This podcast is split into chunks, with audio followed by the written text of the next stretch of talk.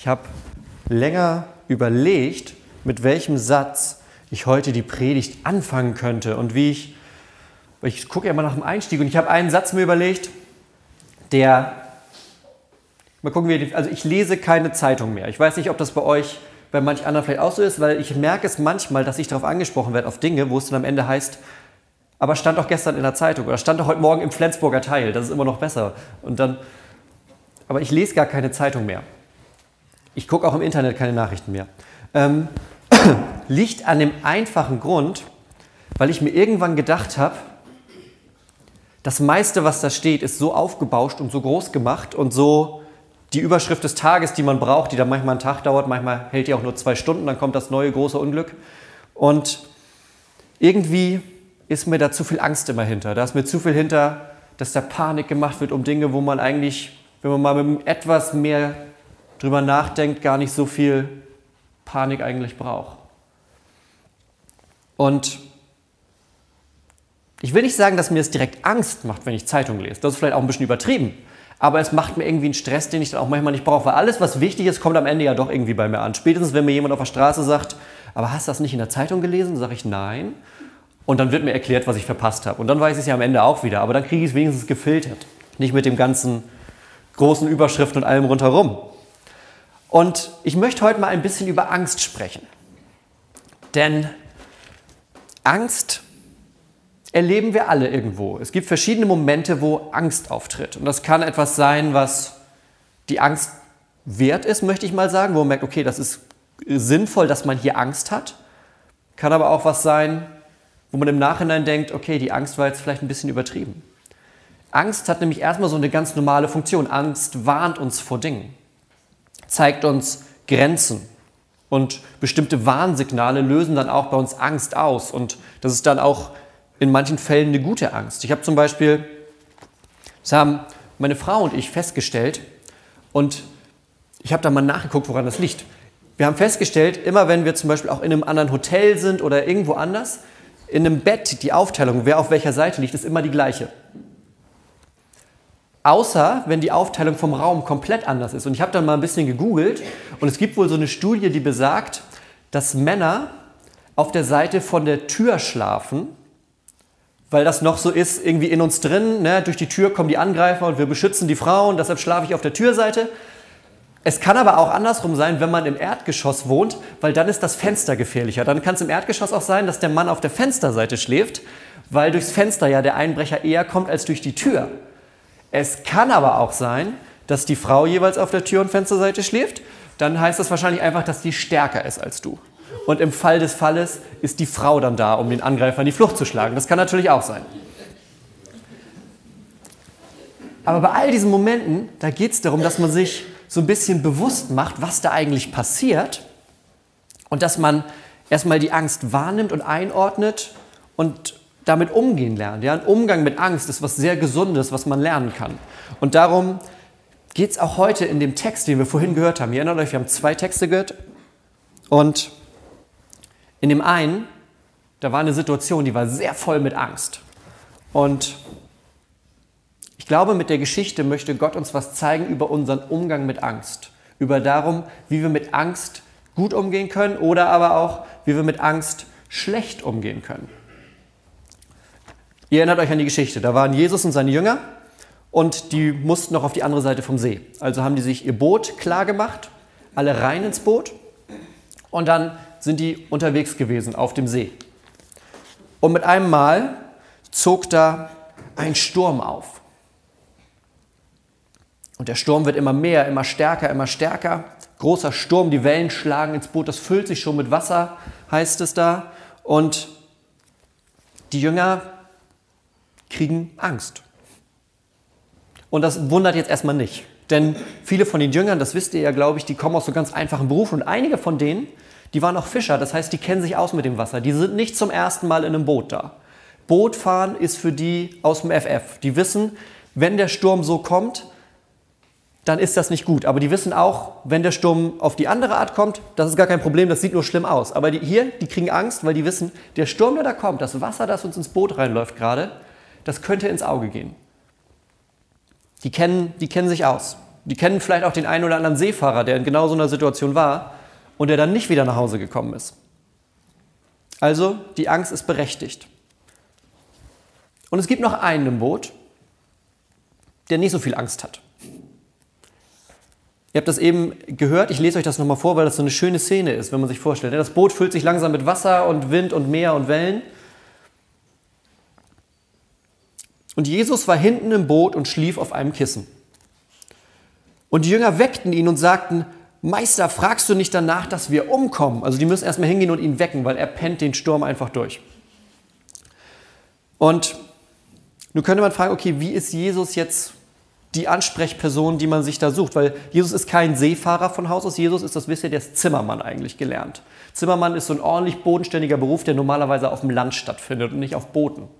Und ich sag mal, so einen schlafenden Zimmermann in einer Situation mit Wasser, Wellen und Sturm aufzuwecken, da gehört auch schon ein bisschen was zu, wenn man sich überlegt, wir fragen den schlafenden Zimmermann, was wir jetzt machen sollen, während wir hier, ich sag mal, von den zwölf Jüngern vielleicht so fünf, sechs Seefahrer sind.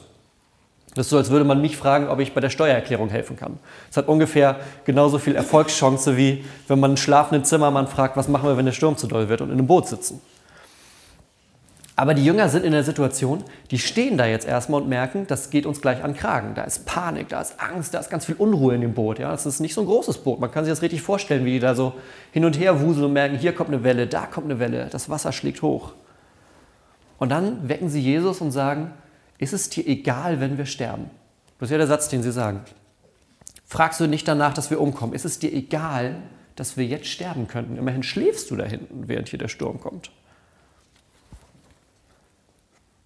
Und Jesus stillt den Sturm. Darauf will ich heute gar nicht eingehen. Darauf gehen die meisten Predigten immer ein, wenn es darum geht. Das überspringen wir jetzt einfach mal. Also, Jesus stillt den Sturm, alles ist gut. Und sagt dann aber einen Satz zu seinen Jüngern.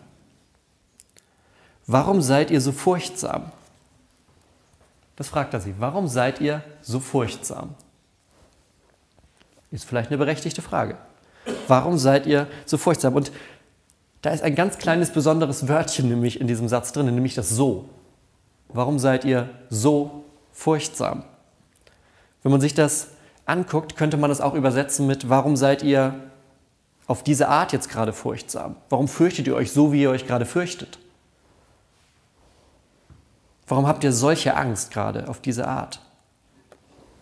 Die Jünger werden nämlich richtig sauer. Das ist eine Angst, die in Wut umschlägt. Die gehen zu Jesus, rütteln den wach und sagen, ist es dir eigentlich egal, wenn wir jetzt sterben könnten? Die werden aus, aus Angst da wird sogar Wut bei denen langsam. Und ich glaube, der Sturm auf dem Wasser, die Geschichte geht ja los, dass Jesus sagt, komm, wir steigen jetzt noch mal ins Boot und fahren rüber. Und ich glaube, dieser Sturm auf dem Wasser, der ist kein so richtiger Zufall.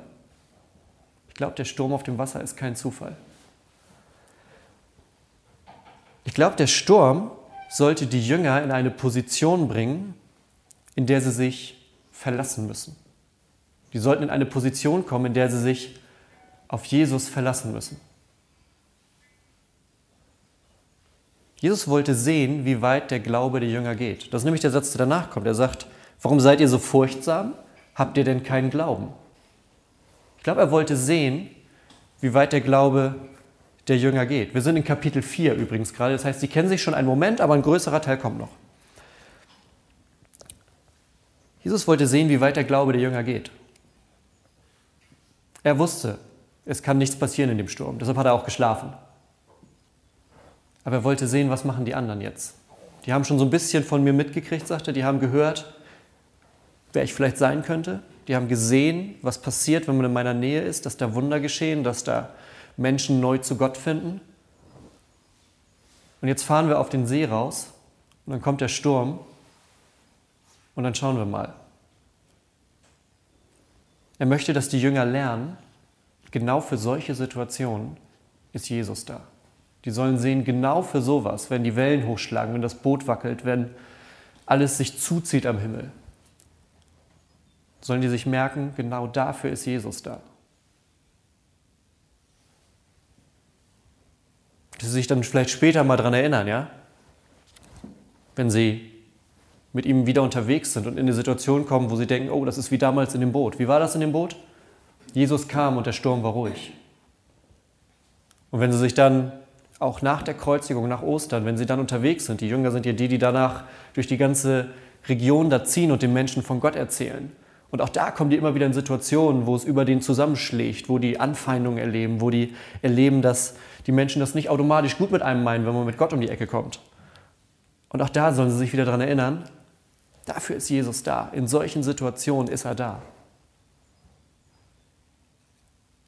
Ich glaube, das ist ein ganz großer Teil von dieser Geschichte, dass die Jünger sehen sollten, im Glauben, da darf ganz, ganz großes Vertrauen liegen. Und selbst wenn Jesus hinten auf dem Kissen liegt und schläft, wenn wir zu ihm kommen, dann stillt er den Sturm. Jetzt haben wir gelernt, was die Jünger damals vor 2000 Jahren im Boot gemacht haben. Was machen wir aber heute damit? Wie kriegen wir das jetzt 2000 Jahre weiter zu uns, aus dem Boot raus, aus dem Sturm? Ich glaube, die Anwesenheit von so einem Sturm, die soll dich nicht an der Anwesenheit Gottes zweifeln lassen. Nur weil da ein Sturm ist, bedeutet das nicht, dass Gott nicht da ist. Gott ist auch da, wenn da ein Sturm ist. Die Anwesenheit von Sturm soll dich nicht an der Anwesenheit Gottes zweifeln lassen. Und genau da kann Gott die Stürme in unserem Leben nutzen. Es kann sein, dass wir durch so eine Stürme was lernen, wir können durch so eine Stürme uns verändern, wir können ganz, auf ganz besondere und vielfältige Art auch herausgefordert werden. Ja? Und so eine Herausforderung, die ist ja immer erstmal vielleicht so ein bisschen haarig, aber man kommt aus so Herausforderungen häufig stärker raus als vorher.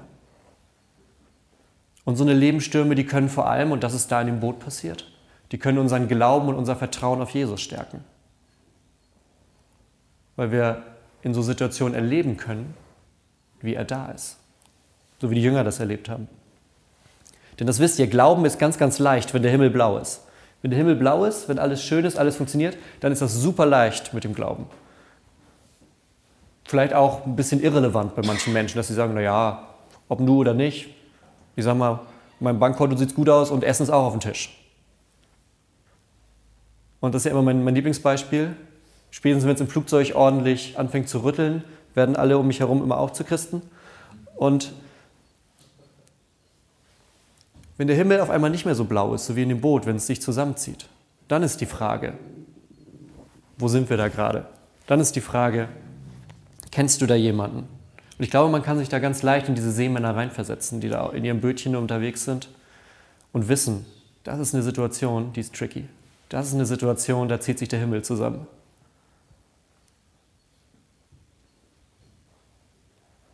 Aber das ist das Wagnis des Glaubens dass man sagt, dass du sagst und dass ich sage, auch in den Momenten, wo sich das zusammenzieht, da gibt es das Vertrauen auf Gott, dass der selbst in diesem Sturm da ist. Dass in dem Sturm auch der Gott ist, den ich von der Zeit mit dem blauen Himmel kenne. Denn was wäre der Glaube sonst, wenn der nur, ne, mit blauem Himmel ist es einfach und sobald es sich ein bisschen verfinstert, ist Gott weg? Nee. Das hat er anders gesagt. Er hat gesagt, selbst wenn es sich alles verfinstert, auch wenn ich wandere durchs finstere Tal, ist Gott da. In allen Momenten des Lebens. Bei manchen ist er nur, weil wir so fokussiert sind auf den Sturm, vergessen wir manchmal, dass er hinter uns auf dem Kissen liegt.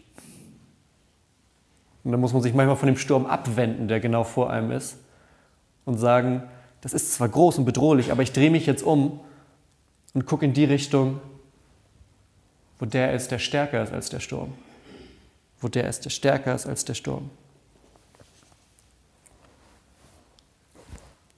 Und am Ende der Geschichte passiert eine Frage, die ich uns heute auch stellen möchte.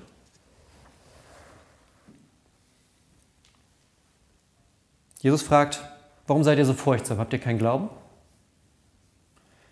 Und die Jünger, die sind so ein bisschen verwirrt, stecken die Köpfe zusammen und sagen, wer ist das, dass er sogar Macht über den Sturm hat. Wer ist dieser Mann eigentlich, mit dem wir hier unterwegs sind? Wer ist das, dass der sogar sowas kann? Und das ist die Frage, die, für heute, die heute für uns genauso entscheidend ist wie für die Jünger vor 2000 Jahren. Wer ist eigentlich dieser Jesus?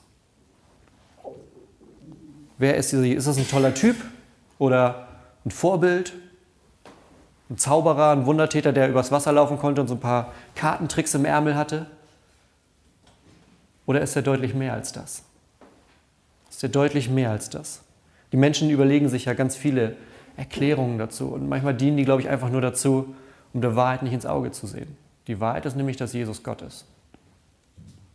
In Jesus ist Gott Mensch geworden, um uns zu zeigen, wer Gott ist, um uns zu Gott zurückzuholen und um uns zu zeigen, das ist der Gott, den du vielleicht manchmal auf, oben auf einer Wolke sitzen siehst und dann führt er eine böse Strichliste mit allem, was du falsch machst. Und Gott sagt, nee, nee, ich komme jetzt persönlich, um dir zu zeigen, wer ich bin. Ich komme jetzt persönlich, um dir zu zeigen, ich bin der, der da ist, wenn es in deinem Leben Stürme gibt. Ich bin der, der da ist, der dir den Rücken stärkt. Ich bin der, der da ist, um zu sagen, guck nicht auf den Sturm, sondern guck zu mir.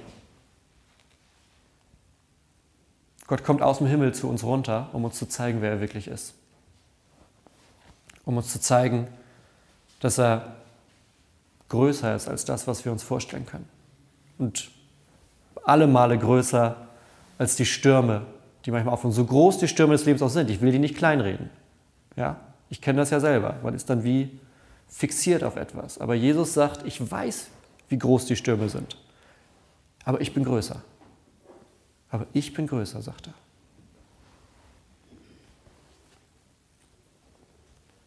Die Anwesenheit eines Sturmes soll dich nicht an der Anwesenheit Gottes zweifeln lassen.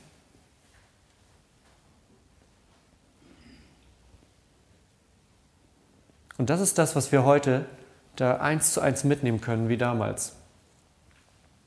Nicht den Sturm fixieren, sondern Jesus. Der stillt den Sturm. Ich habe das, manche von euch wissen das, ich bin ja auch immer zwischendrin im Altenheim hier, unter anderem hier, aber auch in Tarp.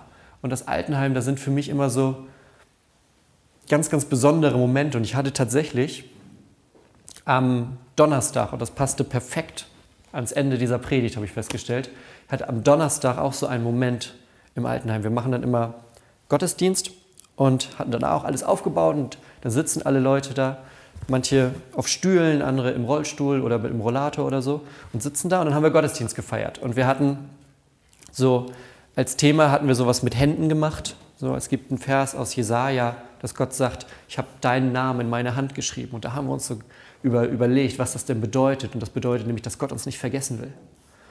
Und haben dann auch Lieder gesungen und hatten dann auch so unsere Hände vorher angeguckt.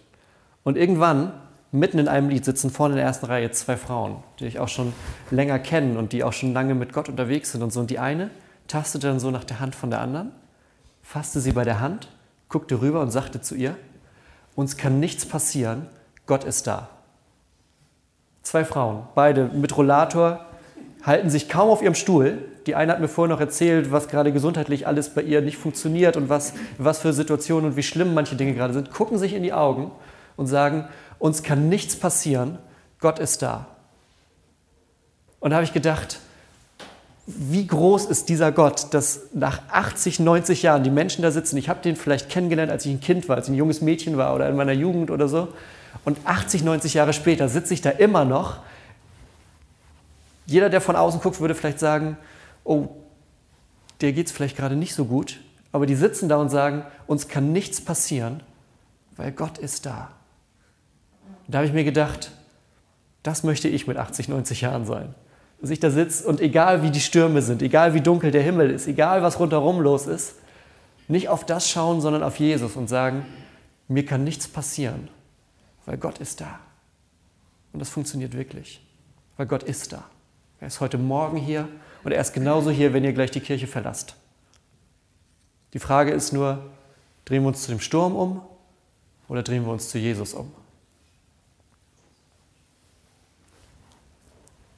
Und hier bei uns in der Gemeinde haben wir jetzt auch in diesem Jahr mehr angefangen damit, uns noch immer weiter zu Jesus umzudrehen. Wir machen, da möchte ich euch jetzt nämlich ganz herzlich für einladen. Und zwar machen wir immer unsere TC-Gebete. Es sind Gebete mit ganz viel Stille, mit ganz viel Fokus auf Jesus, wo man richtig gestärkt rauskommt. Und wenn ihr möchtet, dann schaut da doch mal am nächsten Freitag vorbei. Denn da sind genau diese Momente, wo wir sagen, wir üben ein, uns auf Jesus zu fokussieren. Wir üben, auf ihn zu schauen und nicht auf das rundherum, was uns manchmal so einnehmen will, sondern wir schauen dahin, wo die Rettung ist. Wir schauen dahin, wo der Gott ist und nicht das Ganze rundherum, die Stürme und die Wolken. Damit wir dann auch mit 80, 90 sagen können, uns kann nichts passieren, denn Gott ist da. Amen.